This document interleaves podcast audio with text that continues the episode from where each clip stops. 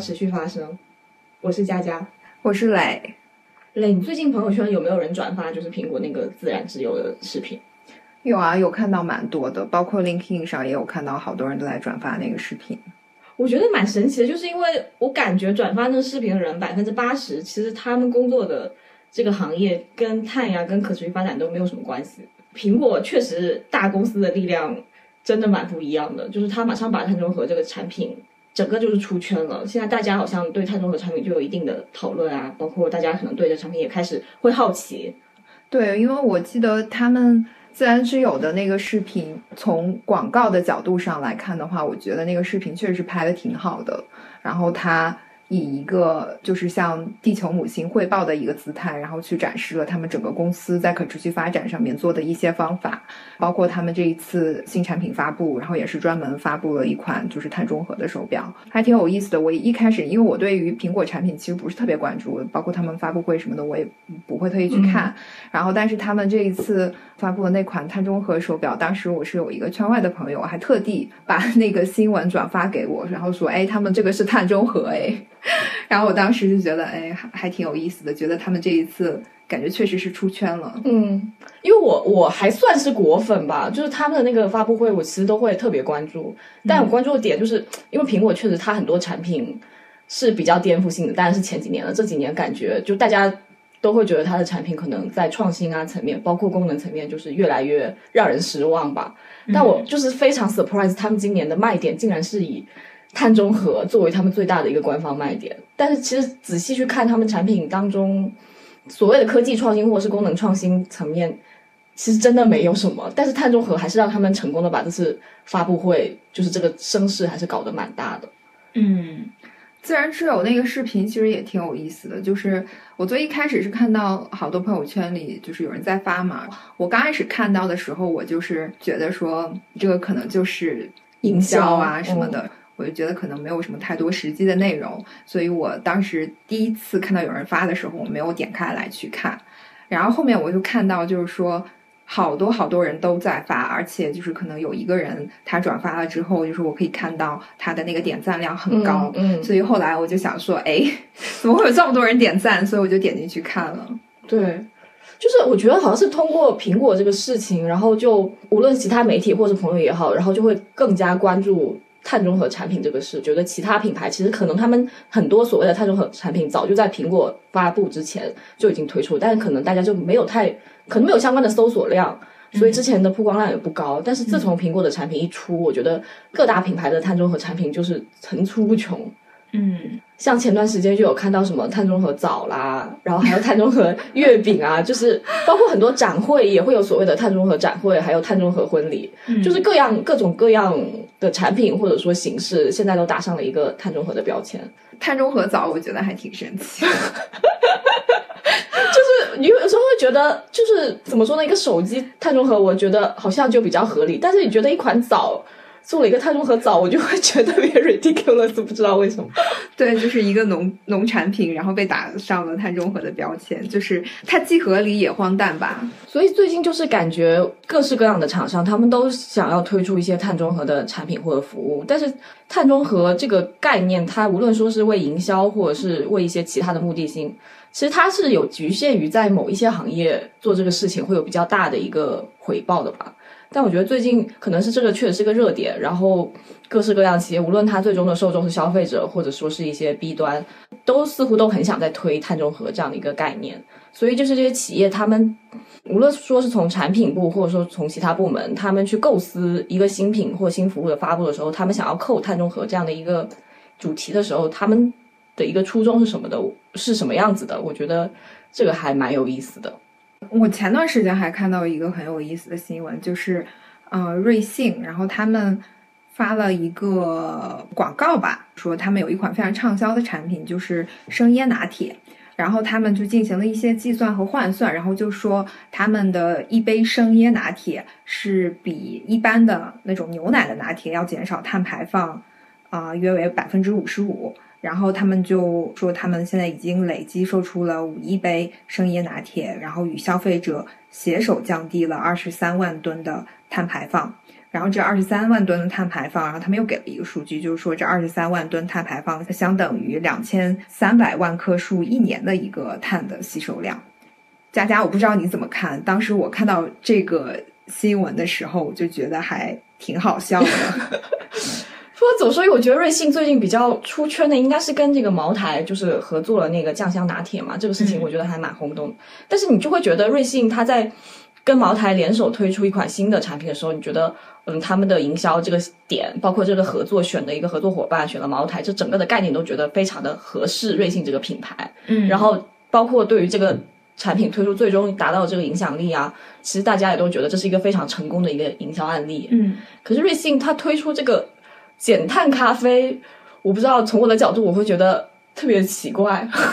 嗯 就是我觉得他好像没有必要去做这个事情，不知道他为什么要做这个事情，这个东西对于这家公司来说有什么意义？嗯从商业的角度啊，当然我我理解他做这个当然是想体现这家公司有一些可持续发展的理念在里面。嗯，我其实看到这个新闻之后，我当时第一反应就是问号，我就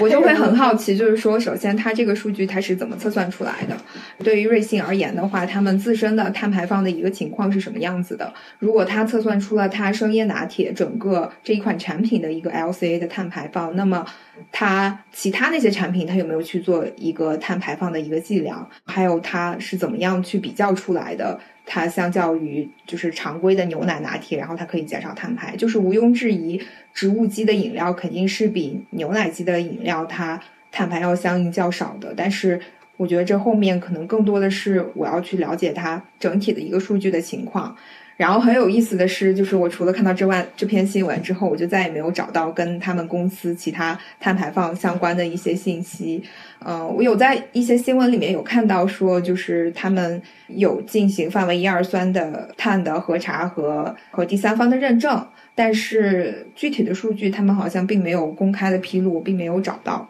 所以这个就是让我觉得非常质疑的点。就像你刚刚提到的，就是也会让我好奇，就是说他们为什么啊、要去做这样子的一个一个 branding 吧？嗯，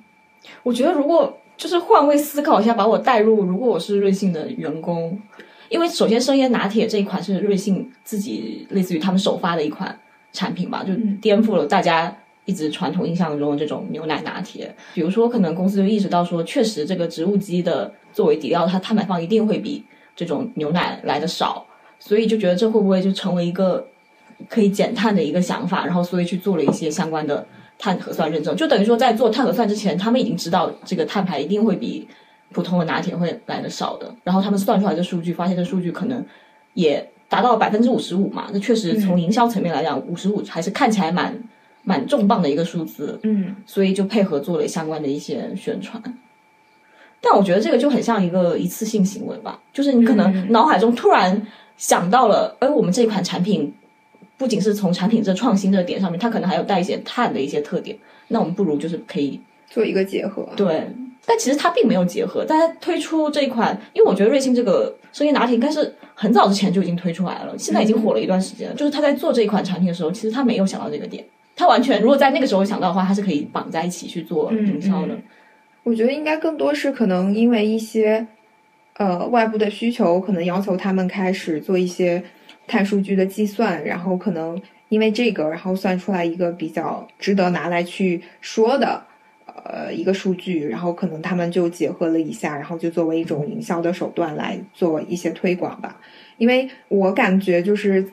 你去看它是只是一次性的营销行为，还是说我确实是做了很多减碳行动？很重要的一点就是去看，就是说，那它公司层面它有没有一个整体的，比如说我碳减排的一个目标啊，嗯然后碳减排的路径啊，然后我有没有对于我的环境足迹去进行一个整体的评估，去识别我供应链或者生产过程当中比较重大的环境问题。就其实对于咖啡这个行业来说的话，那可能除了碳排之外，它其实还有很多其他的环境问题是作为这些企业他们要去重点关注的。比如说，就是在咖啡制作过程当中，咖啡和水混合之后，然后你倒掉这些产生的废水，它其实也是有很大的环境污染的。那么这些其实对于他们来说，也是他们应该要去重点关注的一些问题。但其实我们在公开的信息的过程当中，也并没有看到就是它有在嗯，除了碳其他方面，除了这款生椰拿铁之外，它有做一些其他的事情。我觉得从你刚才讲这个点，我会觉得可能在他们的 PR 来说，或者不一定是针对瑞幸，可能各种公司的 PR 来说，他们觉得拿碳中和就是一个一次性的一个营销手段吧。嗯但是其实这可能会带来后续的一系列连连锁反应，就是你一旦打出了碳中和或者是任何减碳的标签，那就会吸引到这个圈内的一些专业人士来对你的公司进行一个审视。嗯。对，但其实可能公司层面，它并没有，就像你说的，它并没有相应的战略，它也没有把这个纳入他们整个公司发展的一个环节当中，它就是这样一个热点一样，它想要蹭一下，但是可能就是无意间的一个举动，就会反而让很多人挖出，比如说它所谓的漂绿啦，或者是它在生产环节中可能甚至有些负面的影响，也会因为这样的一个事件，就是会大家会把水下的东西都放大，这这个东西对于公司来说就是一个潜在的风险嘛。就比如说瑞幸，其实这一次这个咖啡减碳之外，它其实还讲了一些其他层面的东西。就除了它对公司进行了一些碳核算之外，他们也对外宣称，就是在这个咖啡的这个烘焙基地，其实也采取了很多节能举措，比如说配置一些能源管理平台啦，引入了一些光伏系统啊，然后包括强化了一下就是生产尾气的无尘排放和热回收利用等等。但这些举措就是一些很定性的一些描述，就是他也没有讲说这些举措覆盖的一些面积，或者说是它达到了什么样的一个量化的成果。嗯就这些其实都是会受到外部一些专业人士的质疑吧。嗯，在我看来，比如说他做的这些举措跟他的其他产品有有什么相关性呢？他其实没有没有进行说明。然后它整体生产运营还有供应链的碳排，然后也没有进行报告，它只是拿这一款生椰拿铁去做了一个低碳行为的一个 branding，但是它并没有具体说，那我其他产品我的碳排是一个什么样子的情况。你纵向来看的话，那可能生椰拿铁我从一开始没有到我一开始去进行出售，纵向去看的话，它可能它总的那个碳排反而是增加的。那这些其实都是会引起外部质疑的一些点。对，就比如说他在这个宣传文案里面讲说，累计售出了五亿杯生椰拿铁，然后减少了二十三万吨。这个二十三万吨的碳排放是对比于五亿杯普通的这种牛奶拿铁来说。但其实你想一想，如果他没有推出这个生椰拿铁的话，他没有这个五亿杯的销售量，就是有可能他是当然推出了一个新品，它增加了市场的一个需求量。但是你总的碳排就是我，因为我们没有具体的数据，所以也很难去讲说这个所谓的减碳是在一个宏观的大数据的减碳层面来说，它是不是真的做到了减碳？它仅仅是对比了一杯生椰拿铁跟一杯普通拿铁、这个层面来说，确实是做到了将近一半的这个减碳量了。从数据上来说的话，那它一杯它是相应牛奶拿铁减少了百分之五十五，那我很有可能是我在同一年内我生椰拿铁卖出的是牛奶拿铁的两倍甚至是三倍。那如果这样你去对比的话，那可能它这一年它生椰拿铁的总的碳排其实是比牛奶拿铁的碳排还要多的。嗯，对。所以我觉得，如果我是瑞幸的话，我可能会在未来的几年之内，会重点做的一个举措，就是在现有的这个生椰拿铁上，我再做一些加强，让比如说我明年的生椰拿铁可以对比今年的生椰拿铁又降低了多少的碳排，就是它有一个这样的绩效追踪机制，就是让你感觉同一款产品，但是我们通过内部的一些减碳措施，让它每一年的数据都是继续在减少的。因为毕竟一家企业它还是希望能卖出更多的产品，我觉得这个是毋庸置疑的。嗯但是如果你在提高产品的销售额的同时，能够减少每一个产品单位碳排，这其实我觉得对于企业来说已经是很了不起的一件事情。嗯，我觉得不应该是单单的一种产品或是一类产品线我去做一些事情，而是说这个公司整体我在可持续发展或者是环境方面我去做了哪一些工作，然后我的结果是什么。不应该是以以偏概全，就是我可能在其他产品线上面我做的很差很差，但是那些东西我不并不去讲，或者我并不曝光，然后我就只说我这一款做的最好的。但其实这样会让消费者很容易去误解，没有办法理解整个事情的全貌。嗯，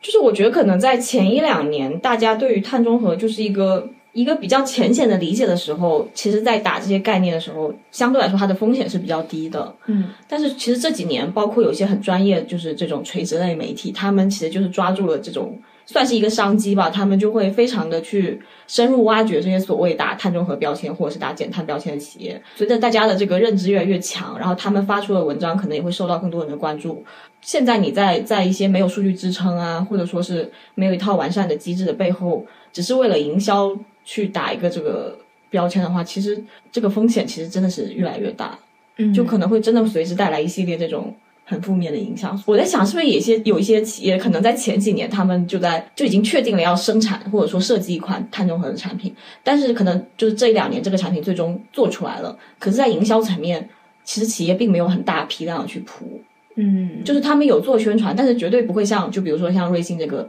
酱香拿铁一样，这种这种宣传体量去讲。嗯因为如果一旦真的把碳中和做成了就类似于像苹果这样这么大的一个卖点的话，它真的会遭受到过多的质疑。对，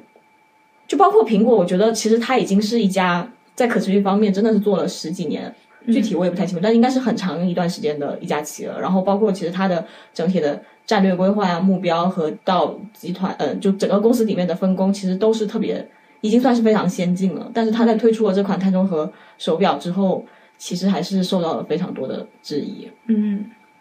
就很多很多人怕站在浪尖上嘛，那站在浪尖上，你肯定会受到的关注度或者是质疑会比较多一点。所以我觉得国内嗯的企业在在想要蹭一些，我我觉得无论是碳中和或者是其他一些所谓新生的热点的时候，其实需要有更深一层的思考，因为现在。我觉得是这个网络的力量，让大家所谓的打假啦、这种能力会变得很强，所以这种舆论的风险其实也是我觉得是每一年都在增加的。嗯，是的，而且，嗯、我觉得其实整体来看的话，大家对于环保也好，或者是可持续发展，或者是碳中和也好，我相信之后大家对于这些内容的认识或者是了解也是会逐年加深的。嗯企业如果说我要以碳中和或者是低碳产品来作为一个营销手段的话，我觉得还是要谨慎而行的，就是一定要避免就是有选择性的去披露一些积极的内容，而去掩盖一些负面的内容，这样会有一些误导的嫌疑嘛。嗯嗯，所以我觉得这个也是企业应该要去思考的一个问题。嗯特别是数据公开性上，一定是需要去加强的。只有当你把所有的数据呈现在大家面前呢，可能你的可信度才高一点。就如果说你只是说单纯有几个数字或者是计算，然后放在你的材料上面，那这些是完完全全不够支撑你的。嗯，但我觉得可能现在对尤其是国内的企业来讲，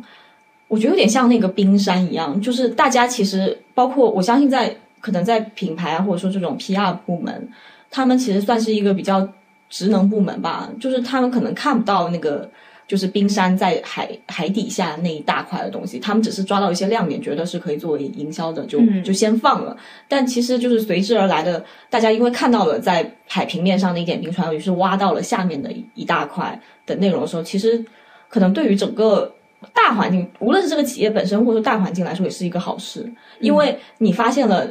一些负面的舆论等等的，然后你才会愿意解决企业这种内部的一些问题，就反而可能。本来的初衷只是做一次很单纯的 PR 营销，嗯但是因为这个营销带来了很多质疑，然后让企业不得不认真的去做，嗯把这个事情做好，嗯，来回应这个事情。所以就是通过外部的压力来倒逼他们倒逼他们来做一些事情。对，嗯刚刚也有提到，就是苹果的那一款碳中和手表。其实那一款碳中和手表也有受到很多的质疑，特别是一些 NGO 啊，或者是一些其他第三方的机构，也有对他们的产品提出一些疑问，比如说如何确定他们产品生产过程当中仅仅使用清洁电力。嗯，因为像大家知道的，苹果他们并没有自己的就是生产的工厂，他们所有的产品的加工全部都是外包给外部的供应商。那么，比如说生产这款 Apple Watch 的产品，那它的供应链里面是不是所有的 manufacturer 他们都使用了百分之百的这个清洁能源？对，因为我之前就是有看到苹果他们应该是承诺百分百的这个生产过程中的电都是使用这种清洁电力嘛。但是因为苹果它如果没有自己的工厂的话，而且它之前的代工厂其实都是在中国这边，然后最近不是转移到东南亚嘛？但我就觉得在中国和东南亚，你怎么可能做到百分之百的电力就是清洁发电呢？我觉得这个事情嗯乍一想就觉得非常之困难。嗯，对，所以然后包括这一次他们披露的数据当中，大家其实好像也是抓着这个点在问，因为他们确实没有相应的一些实质性的 evidence 能证明他们所用的电力都是百分之百的氢燃发电。而且好像是他们从嗯，应该就是今年二零二三年暂停要求所有他们的供应商去披露供应商的碳数据，嗯，所以这也是引起大家质疑的一个点。嗯，因为苹果它其实不仅是苹果吧，就是最近一些海外的这种，他们把生产基地从中国都逐渐的迁移到东南亚。其实这整个迁移的过程，我觉得就等于说你的供应商要全部重新的筛选进行评估。嗯，所以如果再要求在碳上面对供应商提出要同样的要求，我觉得其实是更难，因为国内他们可能也是经过了苹果这种强势甲方的。这种怎么样打压，那才不得不进行一些清洁的转型。因为我觉得转型它不可能是一下子转，它需要几年的时间去适应和调整嘛。嗯那你适应调整之后，你现在又把你的这些供应商又进行了一个区域上的一个替换，所以要重新进行这样的一个所谓的培训吧，或者适应。我觉得对于东南亚的一些生产商来讲也是蛮难的。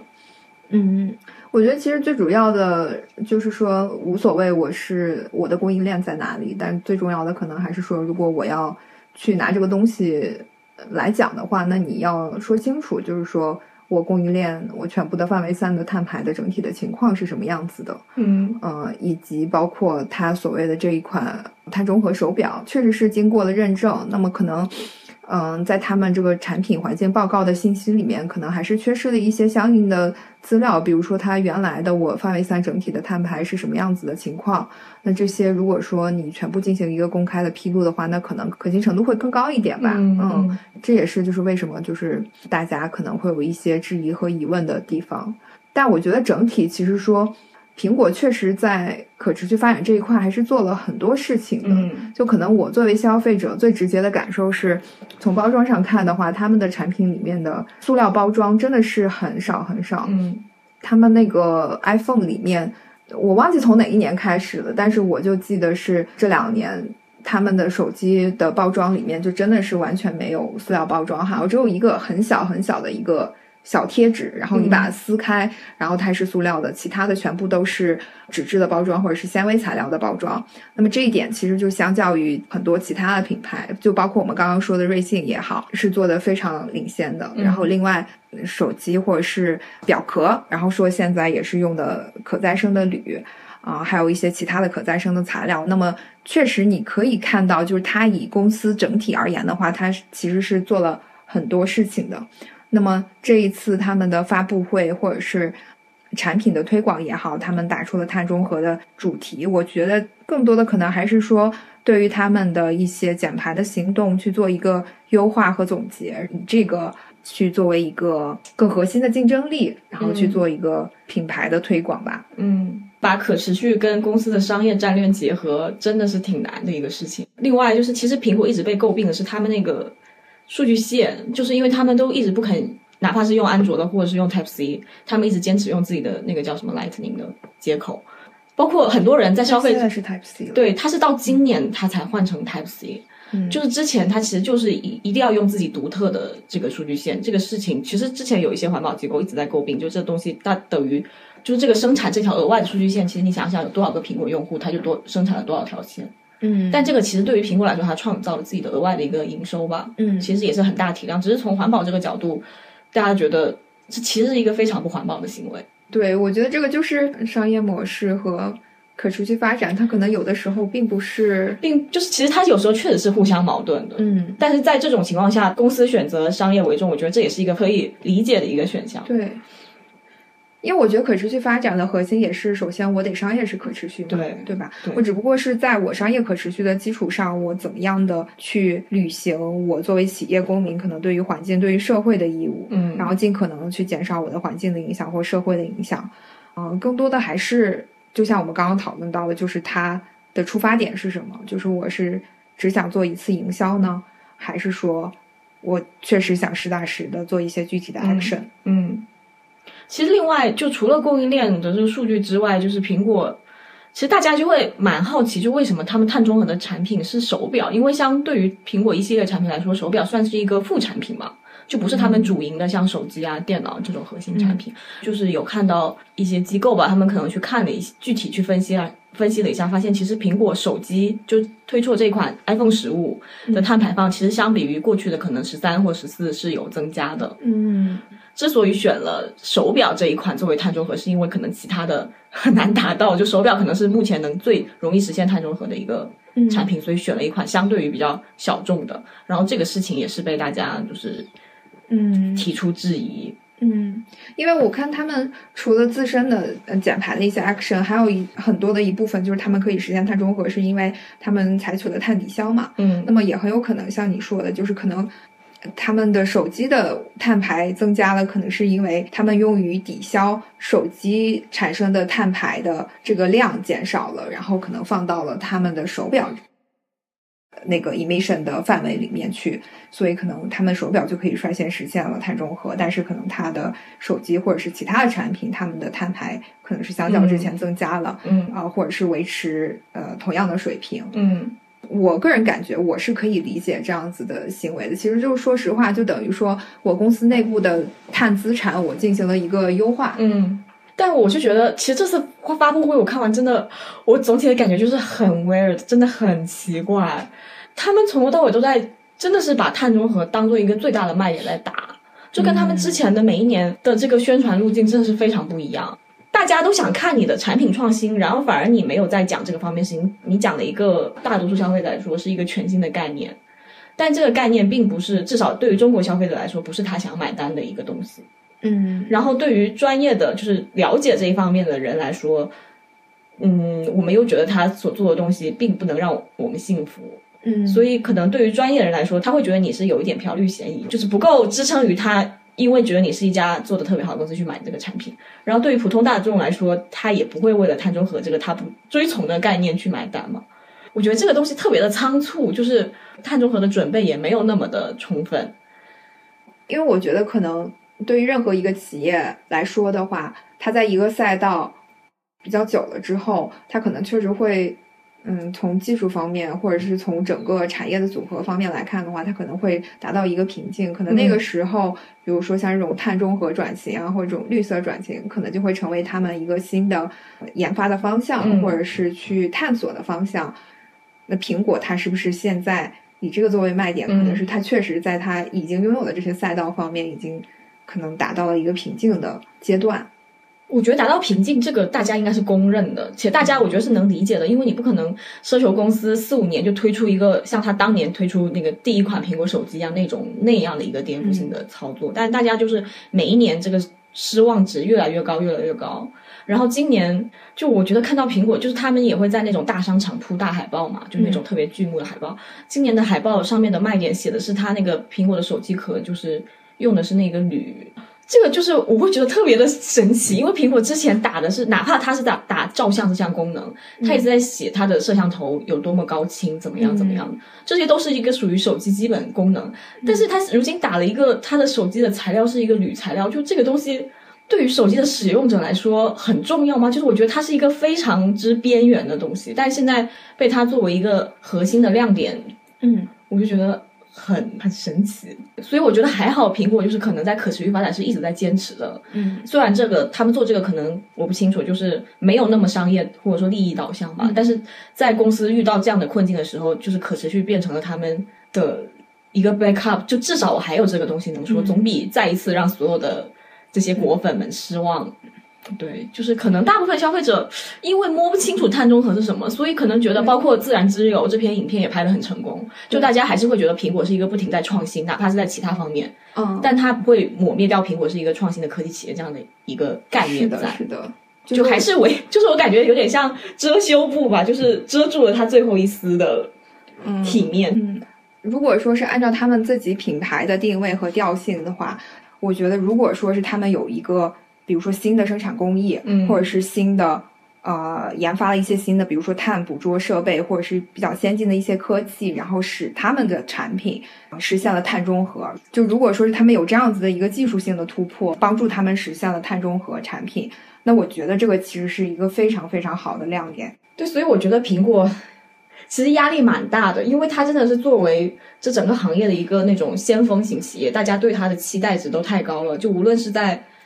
就比如说除了它的产品技术创新上，就是我理解你的想法是觉得它作为这种领先企业，它在减碳的这种措施上面，它也应该做出颠覆性的一些举措。嗯但是可能现在苹果做的一些事情，无论说是采用清洁电力啊，或者说是一些碳抵消的手段，都还是相对于比较传统吧。就可能大家对它期望值太高，所以我们希望能看到苹果它做出一些其他企业不会做的那种减碳的措施，就对它有更高的要求。嗯嗯，所以我就感觉这一次，我相信你说的那些东西，其实苹果应该是有在做的，因为他们应该有在有一些相应的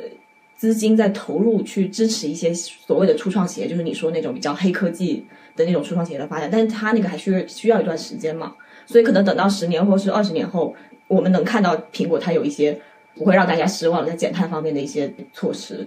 所以我觉得作为这种。在某个领域内做得太好的企业真的蛮难的，因为大家对它的期待会从它主要的产品和业务会延伸到各个层面，然后包括在碳中和或可持续上面这件事情，他们也希望苹果有属于自己的一套减碳逻辑或者是什么。就是你对于一个企业有太高的期待的话，这个期待会分布到方方面面去，这也算是苹果的一种成功吧。就其实它在可持续发展上面，怎么纵向对比来说，它真的已经做得非常非常好了。但是大家对它的期待往往是更高的。但你像像瑞幸，其实大家就不会，虽然有质疑，但我们不会特别的去 challenge 它，因为觉得就是一个国内的企业能能踏出第一步，我觉得已经非常难得了。就无论它是出于什么样的初衷，还是树大招风吧。然后另外，我觉得可能大家对于苹果这一类型的企业，更多的期待还是它技术上的一些革新和对于碳中和的话，可能大家嗯更多的还是会觉得这个是 something good to have，而不是说。啊，会觉得天哪，眼前一亮，然后觉得这个东西很新颖。虽然它确实做了很多环节，包括从材料的选择上，从包装上，从运输也好，或者是嗯、从生产工艺上也好，他做了很多工作。但是可能因为这些东西，它更多的是属于产品研发或设计过程当中的，很多都是在企业内部去消化的。然后消费者他们也并不真正的理解一个产品可能从生产到研发的这些所有的过程，可能这些我们消费者并没有很了解或者是看重。所以当你去以这样子的话术宣传。啊、产品或者推广产品的时候，可能很多消费者他并不能够真正 get 到你在这个环节里面你付出了多少的投资或者是多少的努力，可能他们还是会觉得哦，那你产品上面好像我并没有直观的感受到有什么太多的突破。嗯，所以我觉得还是回到那个问题，就是什么样的企业它适合去做这一方面的一些改进？就就打个比方，你会觉得什么样的一所谓的一个产品，如果它做出了碳中和产品，你会觉得挺了不起或者挺新颖的吗？嗯，像苹果来说的话，它打出了碳中和的产品，我当时的反应是我并不意外，嗯因为我知道他们确实在整个可持续方面，不管是供应链或者生产，他们确实做了很多东西。这个我是知道他们有在做的。嗯那他们推出了这个碳中和的手表，我其实并不意外，然后我就觉得这个是顺理成章的事情。那么回到你刚刚问到的问题，我觉得可能更多像类似于苹果这样的公司，可能它是发展到一个比较成熟的阶段，然后可能他们在呃每个生产线，然后都会去进行比较详细的碳数据的测量和碳足迹的披露，然后可能选择一些主要的产品，就特别是它碳排放比较高的产品，它去做一些碳中和的产品或者是低碳产品的系列的推出。嗯我觉得这样的我是会更 buying 的。嗯嗯，因为它意味着你的 impact 是最大的，嗯或者是我这个，比如说像瑞幸，它如果说我生椰拿铁是它整个产量它卖的最好的，然后那么它在整个生椰拿铁的这个生产链过程当中，它如果做了很多事情，然后他说他推出它这个是碳中和产品，那么我也是 buy in 的。嗯，但我觉得，我个人我会觉得是从产品性质来说，就是且不说他们现在所谓的这些碳中和产品的这个含水量，就我们假设如果它都是真的是做到了碳中和，但你就会觉得一款手机碳中和了，一杯咖啡碳中和了，一盒月饼碳中和了，就我会觉得它没必要。但是比如说，嗯，你说一一一吨的水泥或者是一吨的钢材，如果它能做到碳中和，我就会觉得这个是这个产品它该有的一个样子。嗯，就是就是，我觉得它一杯咖啡，它没有必要做碳中和，就是它根本就不需要具备这个属性。但我觉得好像就是这种，反而是可能就是碳密集，就是一个产品它本身的碳排放量就特别大的这种情况下，我就觉得它是非常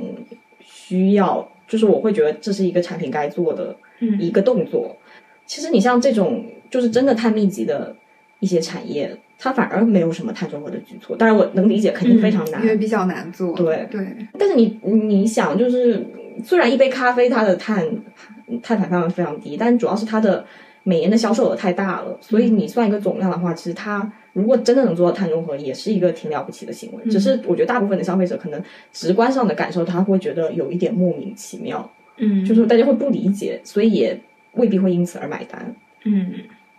对，就是回到我们最一开始说，我觉得可能这个企业它去做这些行为之前，首先它要明确一下，就是我做这个行为，我的主要出发点是什么？我是主要是为了营销，还是说我真的是想要做一些具体的实践，然后去实现一个相应的可能环境友好的目标？然后另外一个就是说，我在去进行披露或者是公开的时候，我要确保说，啊，我把所有相关的信息或者是参考资料。都放在那里，那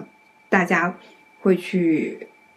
更容易幸福。嗯，然后还有一个就是不能以偏概全，就可能就是说，呃，就比如说你实际的你的碳排的影响就是很小的，然后所以我就只说我的碳排，但可能你在整个生产或运输过程当中，我有其他更重要的环境的污染，比如说废水啊或者是垃圾啊，那这种你不去讲，那我觉得也是呃会慢慢被很多人去 challenge 的事情。